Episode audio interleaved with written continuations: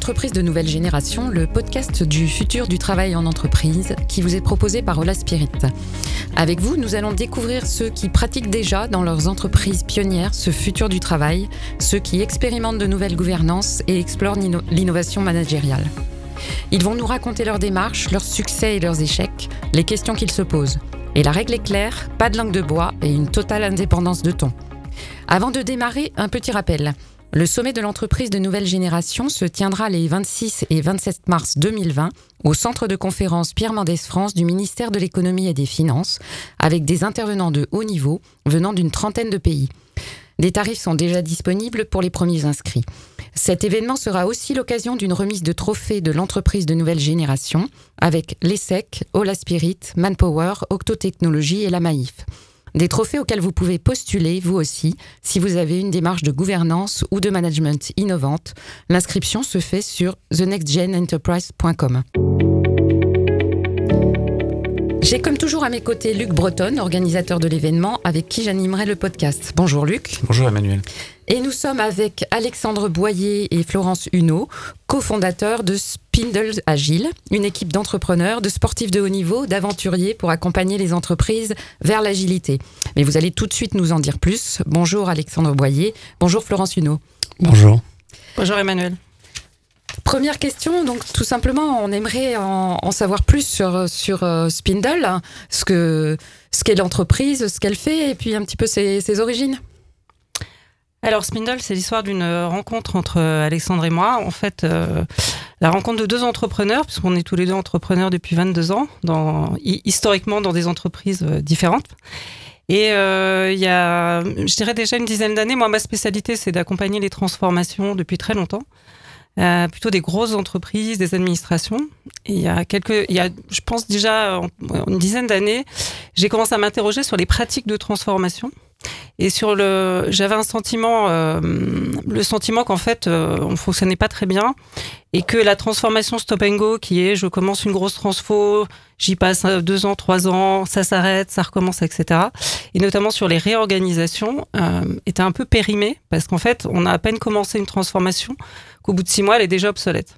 Et quand je dis six mois, aujourd'hui, euh, c'est plutôt euh, trois mois. Et euh, là, d'ailleurs, les entreprises réorganisent quasiment tous les ans euh, aujourd'hui.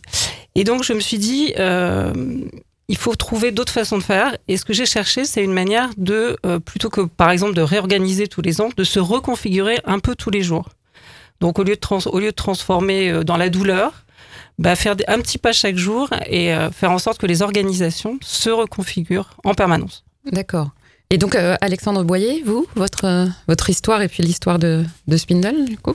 Alors moi, mon parcours est un peu, un peu différent. C'est que moi, je viens pas initialement du monde de la transformation, mais de celui de l'entrepreneuriat. Il y a 22 ans aussi, euh, je monte ma première start-up, euh, donc c'était à l'époque de la bulle Internet. Et je faisais un constat à l'époque qui était un peu particulier. C'est que j'avais des développeurs qui étaient très très bons, très investis, très intelligents. J'avais des clients qui étaient très investis également, qui payaient très cher pour avoir des logiciels qui fonctionnent. Je viens du monde du digital initialement.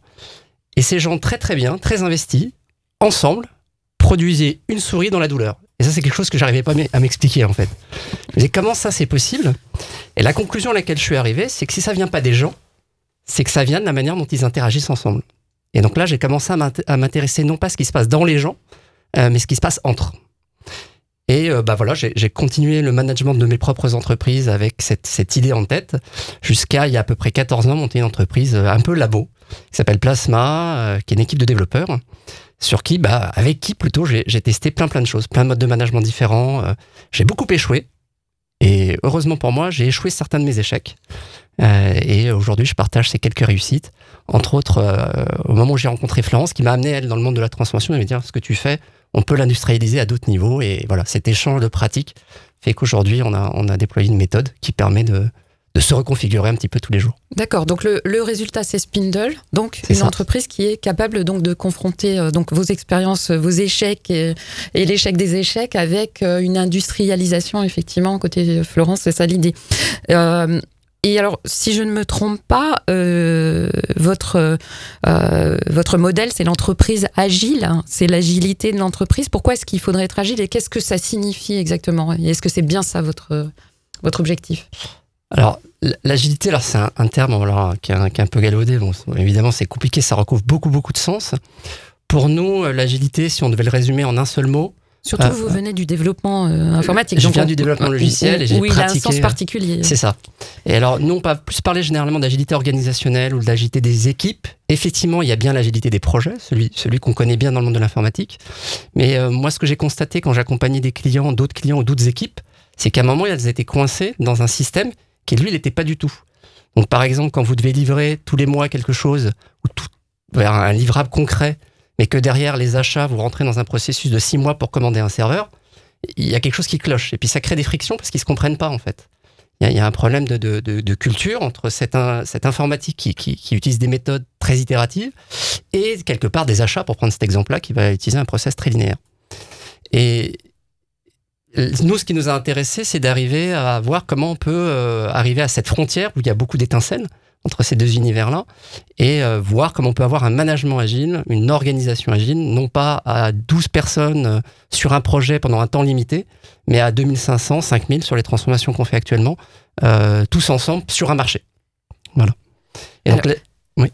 donc ce sont bien des fondements qui sont issus des méthodes de la révolution digitale, de l'Internet, de l'agilité euh, de, du software en fait euh, qu'on essaye d'appliquer à, une organisation euh, générale à, à, toutes les compétences alors ça, c'était le chemin initial. Mhm. C'est ce qui nous a amené à... On voyait que ça marchait. Enfin, j'ai pu voir que ça marchait dans l'informatique. Donc, j'ai transposé au départ dans le monde de la cosmétique. En réalité, j'ai accompagné une première entreprise parce que c'était voilà des connaissances communes. Mais tiens, montre-nous ce que tu fais. C'est fait par comme ça. Et en fait, c'est là où moi j'ai atteint les limites euh, du modèle purement euh, Scrum projet. Euh, pour prendre un exemple qui est Scrum, il y en a plein d'autres, hein, mais de l'agilité projet sur le monde de l'organisation, là, il y a eu une friction. Et c'est là où j'ai pu m'appuyer sur les expériences que j'avais en termes de management différents et réinventer en fait une façon de faire qui est, propre à ce qu'on pratique aujourd'hui. Florence Huneau, c'est peut-être là aussi qu'est est, venue votre expérience, vous, de transformation, de réorganisation dans de grandes entreprises pour compléter l'agilité au, sens digital du terme? Oui, c'est-à-dire Alexandre euh, bah, connaissait et pratiquait un très très grand nombre de méthodologies, euh, à la fois effectivement euh, de l'agilité projet, mais aussi voilà, enfin, il a, il, a, il a pratiqué beaucoup de choses en termes même d'holacratie. Enfin, il a expérimenté en fait énormément de pratiques dans son organisation. Euh, et moi, euh, mon expérience, c'était l'expérience de la transformation de, de, grosses organisations. Et ensemble, ce qu'on a fait, effectivement, c'est qu'on a maillé. Et euh, on, a, on a maillé en, en, inventant. Et vraiment, quand je dis en inventant, c'est que notre approche, elle est très entrepreneuriale, expérientielle. C'est-à-dire qu'on expérimente chez nous, chez Spindle, énormément de choses. Et quand on voit que ça fonctionne, on expérimente aussi chez nos clients, avec nos clients.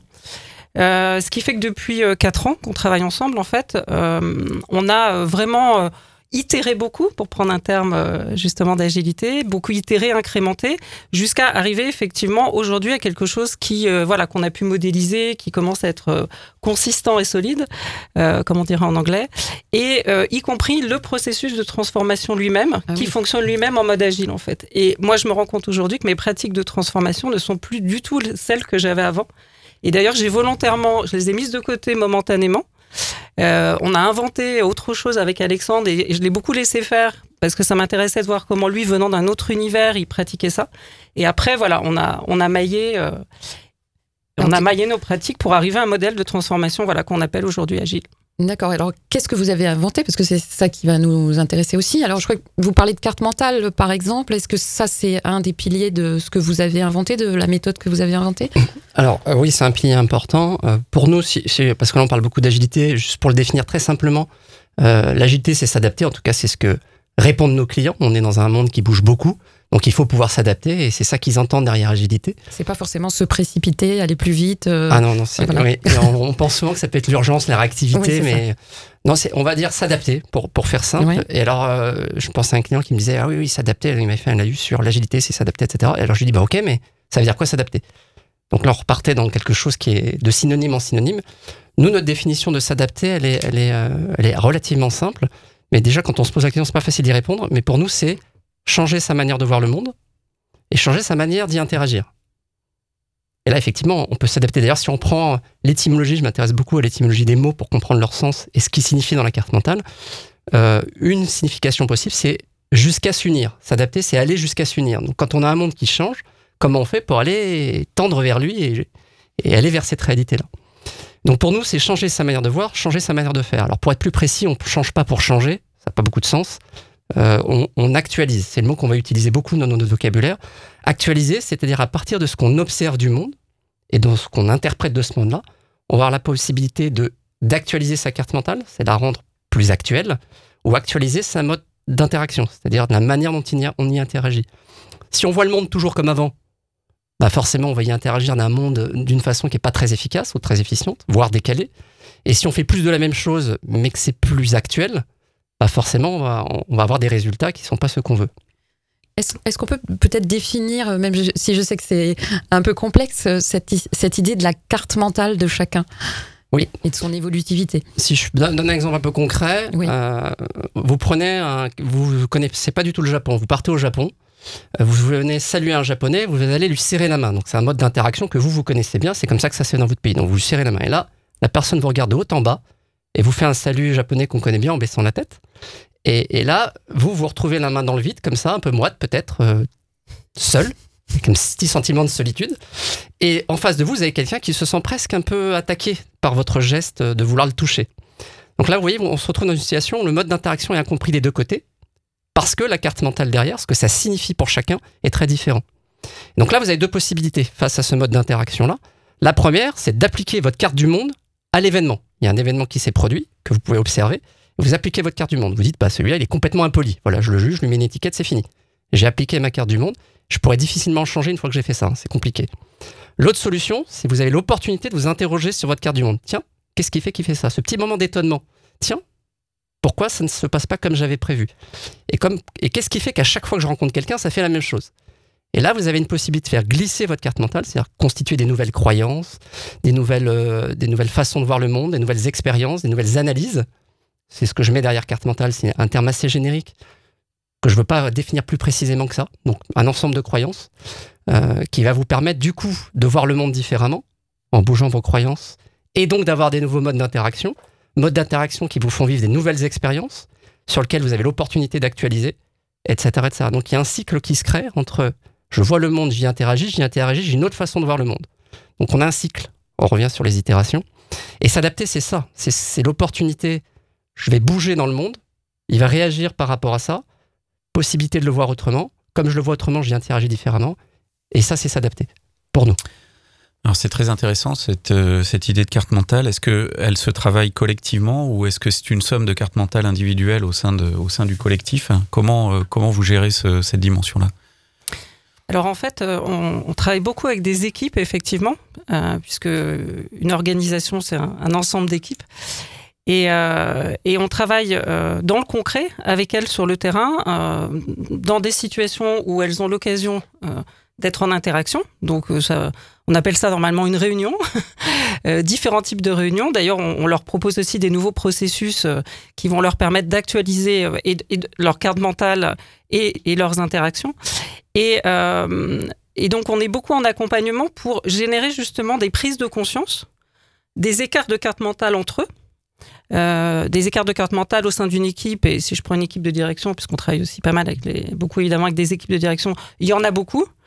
Euh, mais il y en a aussi beaucoup qui se mettent pas sur la table. C'est-à-dire que, en fait, soit on n'ose pas, soit il y a plein de raisons pour lesquelles c'est plus confortable de garder son écart de carte mentale avec les autres euh, et aussi de pas faire bouger soi-même sa carte mentale. Euh, donc nous, notre, notre, métier, ça va être effectivement d'aider les individus à mettre à mettre sur la table, à partager leur carte mentale et, et, euh, et, donc se synchroniser aussi par rapport à ça pour finalement petit à petit partager une carte mentale commune. Mais la difficulté, c'est que c'est une carte mentale qui n'est pas figée puisqu'elle doit, il faut qu'en permanence elle bouge et qu'elle s'adapte à l'environnement et au monde dans lequel on vit. Ce, travail sur la carte mentale, c'est le, finalement, c'est le, fondement de votre méthode, c'est-à-dire que c'est à partir de, ces cartes mentales, du travail ensemble, de cette face cachée de la carte mentale dont vous venez parler que vous arrivez à faire avancer les entreprises dans une réorganisation au quotidien, si je reprends un peu ce que vous avez dit également au démarrage Alors, en fait, le gros de notre métier à nous, c'est d'accompagner de, nos clients à développer cette capacité à actualiser. Donc euh, notre métier à nous, c'est pas forcément la transformation. Alors ça l'est. Concrètement, on accompagne le client dans une transformation. Il faut un terrain d'expérimentation. S'il n'y a pas de nécessité, s'il n'y a pas de terrain d'expérimentation, il n'y a pas d'occasion d'actualiser. Donc pendant leur transformation, on va, nous, notre objectif, c'est développer cette capacité-là dans les équipes, dans les personnes et dans l'organisation. Capacité actualisée. Et par où on commence? Étonnamment, on ne commence jamais par la carte mentale. D'accord. Parce qu'une carte mentale, si elle existe, c'est qu'elle a eu un succès à un moment. Elle a eu des, c'est une somme, je veux dire, de croyances, pour faire simple ces croyances ont fait leur preuve jusqu'à maintenant, ce qui fait qu'aujourd'hui, elle fait partie de la carte mentale. Donc si on s'attaque à la carte mentale, il se passe rien globalement, euh, parce qu'elle a déjà fait ses preuves. Donc, on rentre en conflit, on n'est juste pas d'accord, bon, ça n'a pas beaucoup d'intérêt. Donc, on commence en fait par les interactions. C'est-à-dire qu'on arrive et on va, changer une interaction qui est inefficace. Comme on a changé l'interaction, comme j'expliquais tout à l'heure, c'est comme serrer la main à un japonais, ça va créer une opportunité d'actualiser. Et c'est là où on va accompagner au départ en disant, bah, tiens, voilà ce qu'on observe. Qu'est-ce que ça signifie? Quelle est la croyance qui est derrière? Quelle est l'évidence qui est derrière qu'on peut peut-être remettre en cause dans le contexte dans lequel vous êtes? Donc en fait, on va créer des contextes grâce au changement d'interaction qui donnent l'opportunité de venir réinterroger nos croyances et d'en créer des nouvelles. Une fois qu'on a pris conscience de cette croyance qui était peut-être limitante par rapport à ce qu'on veut faire, on propose un nouveau mode d'interaction, on expérimente des choses, et parce qu'on expérimente des choses, on construit des nouvelles croyances qui viennent compléter notre carte mentale. Donc en fait, une carte mentale, ça se touche pas, c'est inaccessible. C'est à travers ce que je vis que je vais être capable de créer des croyances collectives aussi. On appelle ça la culture euh, d'équipe ou la culture d'organisation. Je vais créer des croyances collectives qui fait que si elles sont actualisées, elles vont être efficaces dans nos interactions et puis euh, pour confronter et, s'adapter dans le monde. Alors, ce sont des méthodes qui sont complètement atypique, j'imagine, en plus par rapport aux, méthodes qu'utilisent les entreprises dans lesquelles vous allez. Quels sont les garde-fous euh, pour que euh, cette méthode soit bien comprise, plutôt qu'elle soit pas mal comprise, pour être euh, plus clair? C'est-à-dire, on peut tout à fait aller, on peut imaginer une équipe de direction qui dit mais en fait c'est eux qui ont une carte mentale complètement nulle et qui n'ont rien compris à ce qu'on fait, donc on va changer leur carte mentale ou on va en tout cas trouver une nouvelle carte mentale qu'on va qu'on va adapter à tout le monde. Peut-être que c'est pas, j'utilise pas le bon vocabulaire, mais voilà, comment quels sont les garde-fous par rapport à ça? Alors, il y a, alors déjà, le, premier garde-fou, c'est euh, on ne peut pas changer la carte mentale de quelqu'un, on ne peut pas actualiser à quelqu'un la carte mentale de quelqu'un d'autre. Ça, ça c'est une démarche très personnelle. C'est moi qui actualise, c'est moi qui me construis la croyance par rapport à ce que je vis. Et donc, c'est moi qui interprète les événements que je vois. Donc on ne peut pas actualiser la carte mentale. Il ne peut pas y avoir une carte mentale absolue. Euh, bah sinon, ça veut dire qu'il n'y a pas d'incertitude. Hein. C'est qu'on connaît comment ça marche. Donc, euh, ça, ce sont des règles que vous donnez au démarrage? Est-ce qu'on peut appeler ça des règles? Enfin, je ne sais pas comment. Alors, en fait, euh, là, on est en train de, on est rentré très loin dans la boîte noire d'une certaine manière, avec un angle un petit peu euh, presque neuroscientifique, euh, psychologique. en fait, derrière ça, on arrive avec des processus, avec des méthodes, avec des techniques, et donc les garde-fous sont à, cet endroit-là. C'est-à-dire qu'en fait, on travaille avec des processus, par exemple, d'interaction qui sont très cadrés, euh, qui empêche même parfois trop dans les, dans les cultures latines parce qu'on ne peut pas parler comme on veut, euh, prendre la parole aux autres comme on veut, etc.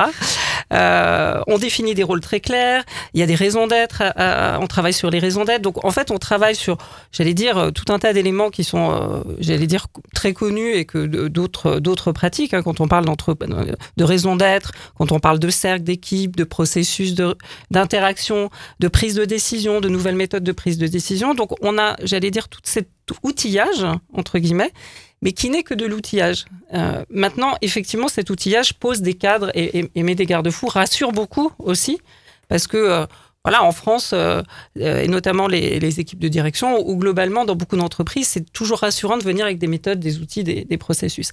Mais pour nous, la méthode, les méthodes, les processus et les outils, ça, ça, ne fonctionne que si on travaille sur les changements culturels, sur, sur, sur les changements de posture et ce qu'on a décrit depuis, euh, depuis qu'on discute, c'est beaucoup ça, en fait. Et, d'ailleurs, c'est ça l'enjeu, en fait. Euh, si on n'est que sur l'outillage ou sur la, technique, on pense souvent d'ailleurs que l'agilité, c'est une question de, méthode. En fait, ça ne marche que si on travaille les postures et qu'on est sur des changements culturels. Et c'est vraiment ça qu'on opère, en fait. C'est vraiment des changements de culture. Donc justement, là, vous avez parlé de finalement de, la culture de l'entreprise. Il y, a un premier travail qui consiste à établir le, où on en est. Est-ce que cette culture elle est partagée? Est-ce que les valeurs sont partagées? Est-ce que les croyances communes sont claires, sont clarifiées? Est-ce que vous arrivez sur cette base à, faire évoluer la culture? Est-ce que c'est une demande euh, de vos clients? Ou est-ce que euh, finalement on peut se, juste se contenter de faire un audit, de comprendre euh, quel est l'existant, quelles sont les valeurs et cette culture et ses croyances, et sur ces croyances qui sont les, fondements de la, de, la, culture. Est-ce qu'on peut, donc la première question c'est, est-ce qu'on peut modifier cette culture, la réorienter, ou en tout cas ne pas trop s'appuyer sur les croyances existantes parce que c'est un risque de euh, puisqu'en général ces croyances elles ont établi les succès que vous décriviez euh, Alexandre juste avant. Et donc on se dit bah, elles sont valables de façon euh, éternelle. Et ça c'est le risque de régresser en fait hein.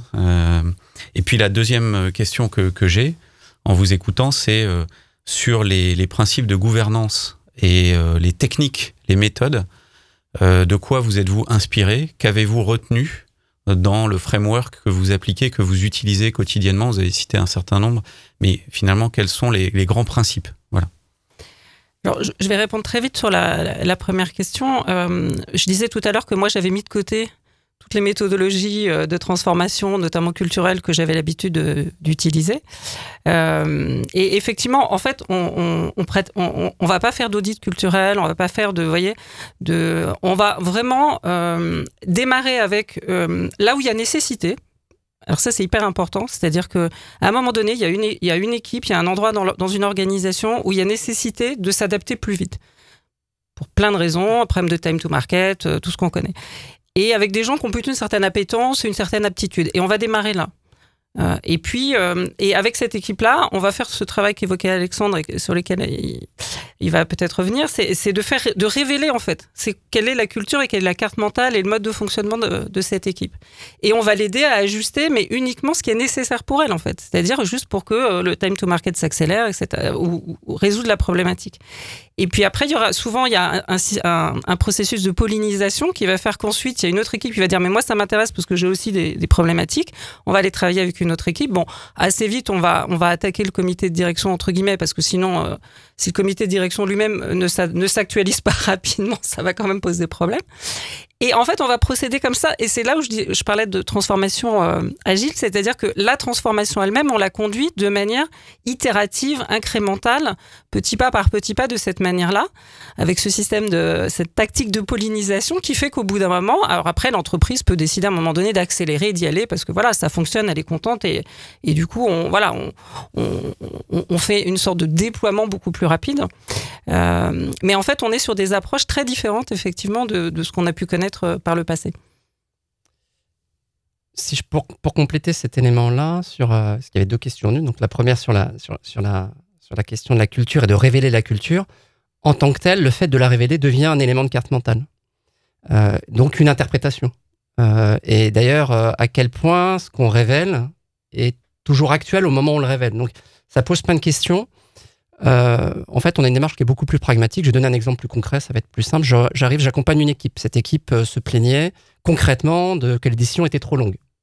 Bon, je dont acte, c'est trop long. Donc je leur propose un autre mode d'interaction. Et là, rébellion. Quand je dis rébellion, c'est réellement le groupe commence à se à me dire, mais à me pointer du doigt personnellement. Alors je commence à décaler le sujet en disant, mais, mais je suis d'accord, je comprends que ça vous frustre. Cette méthode, en fait, il n'y a rien à voir avec moi. Déjà, il y a une confusion entre les deux. Et on creuse, on creuse, on creuse. Et à un moment, je dis, mais euh, est-ce que vous, est-ce, quelle valeur vous voyez dans, cette, dans cette méthode? Bah oui, c'est vrai que ça permet de prendre l'édition plus vite. Bah, c'est ce que vous vouliez. Donc je confronte en fait ce qu'ils souhaitent par rapport à l'interprétation de la raison d'être qu'ils ont de leur, de leur organisation et ce qu'ils vivent. Alors qu'est-ce qui fait que vous le vivez comme ça? Et là, on commence à, à, détecter dans le cas de cette équipe-là qu'ils avaient une valeur fondamentale pour eux qui était l'inclusion. Le fait de prendre la vie de chacun était une façon de faire partie de l'équipe. Donc ce processus-là venait heurter une croyance qui fait que pour être ensemble, il faut être d'accord. donc là, là, ça, je le mets sur la table parce qu'à ce moment-là, c'est utile. À ce moment précis, c'est utile de révéler la croyance parce qu'ils veulent avancer, ils veulent s'adapter. Donc à partir de là, ils ont dit, bah ok, comment on peut faire pour prendre des décisions vite tout en étant ensemble?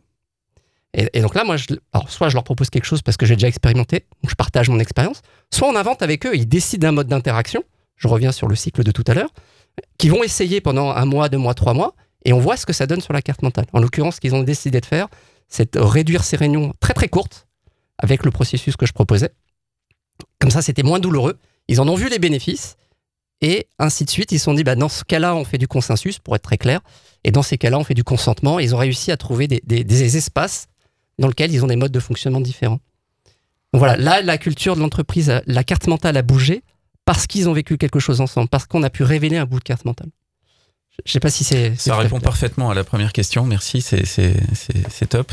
Et alors sur la deuxième, donc qui concerne la, gouvernance et les méthodes de, gouvernance que vous utilisez, est-ce que vous êtes inspiré plus particulièrement de, certaines méthodes euh, ou est-ce que vous avez inventé vos, propres éléments? Alors on, s'est inspiré de beaucoup beaucoup de méthodologies parce que j'en ai pratiqué vraiment beaucoup. Euh, j'ai un côté un peu très curieux comme ça et j'avais une équipe qui était très très volontaire euh, sur Plasma dont je parlais, qui m'ont voilà, qui a accepté de tester plein de choses avec moi. Et donc oui, on a, on a énormément de, de, beaucoup d'inspiration, euh, évidemment de l'agilité, donc je parlais de, de, Scrum, mais de Kanban, mais d'autres manières de faire, d'extreme programming, qui était un autre univers quand j'étais dans le monde du développement. Il y a l'holacratie très intéressant aussi, très intéressant dans sa capacité à mettre de la clarté. Pour le reste, moi je suis moins, moins, fan sur le dispositif total. Par contre, il a quelque chose qui fait aujourd'hui quasiment mieux que tous les systèmes que j'ai pu voir, c'est de mettre de la clarté sur. Et en particulier de mettre de la clarté sur les zones d'autonomie. Un système de définition de rôle qui est assez bien fait.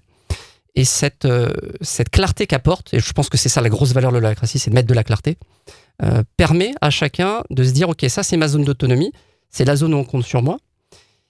Et ça, c'est un élément important, l'autonomie dans le dispositif qu'on propose, parce que si je veux pouvoir actualiser ma carte mentale, je vais devoir m'appuyer sur les autres d'avoir la carte mentale des autres. Si j'ai pas accès à la carte mentale des autres, je vais pas pouvoir actualiser, inversement. Donc le fait de mettre des zones d'autonomie claires va permettre de confronter nos cartes mentales et donc de révéler la carte mentale collective. Donc l'holacratie est un exemple, la sociocratie aussi est, un, le consentement, les processus de consentement qui sont inspirés de la, sociocratie qu'on utilise aussi. On utilise euh, bah, les outils de, flow sur la, transformation traditionnelle, on utilise euh, la questiologie aussi, euh, l'art de poser, l'art de poser, les bonnes questions au bon moment. euh, donc on a, on a, beaucoup de questionologues chez nous. On a des techniques qui autour de la systémie. Donc en fait, les modes d'interaction sont pas, on les utilise comme tels. Ce sont des outils. Ce qui est intéressant après, c'est qu'est-ce qu'on en fait et qu'est-ce que ça révèle de la carte mentale. Alors moi j'ai une petite question, vous dites on a beaucoup de questiologues chez nous. Alors vous avez une équipe qui est complètement atypique.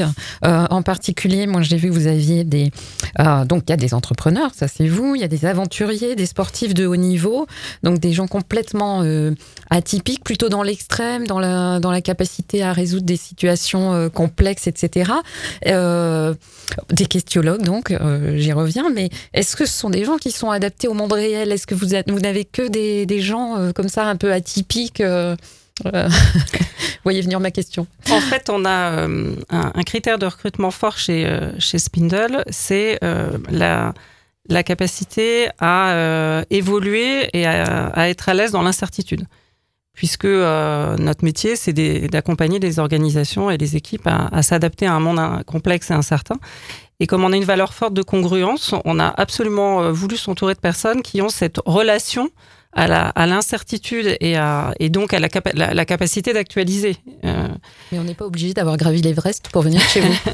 non, on n'est pas obligé d'avoir gravi l'Everest. On a, en revanche, euh, voilà, on, a euh, aussi des coachs, on a voilà des personnes d'horizons de, très différents, mais tous avec une forte expérience de l'entreprise. Ça, c'est majeur parce que comme vous l'avez euh, euh, entendu, euh, on, est aussi très très pragmatique et, notre métier c'est d'expérimenter, donc il faut connaître bien l'entreprise, mais avec effectivement cette capacité, voilà, cette relation à l'incertitude et la capacité d'actualiser.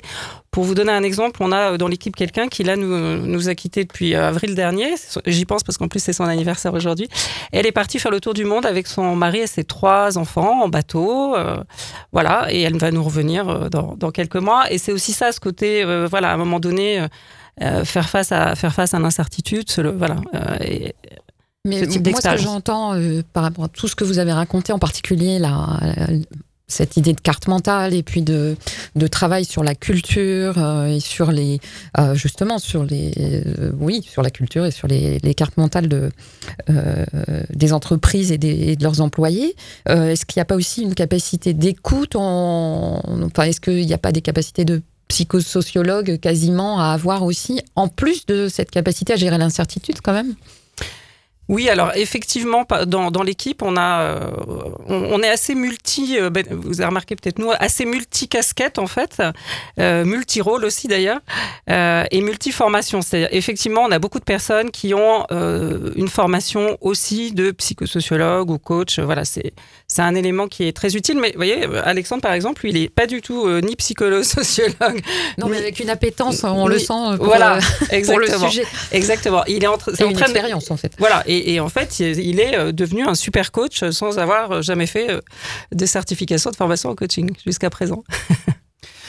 Pour terminer, moi j'ai une question qui me taraude toujours, c'est comment on passe à l'échelle dans ces déploiements, dans ces transformations, parce que finalement on, on, on est à peu près convaincu autour de, de, cette émission, en tout cas, de la nécessité de le faire pour appréhender la complexité et la, et la rapidité du monde dans lequel on rentre.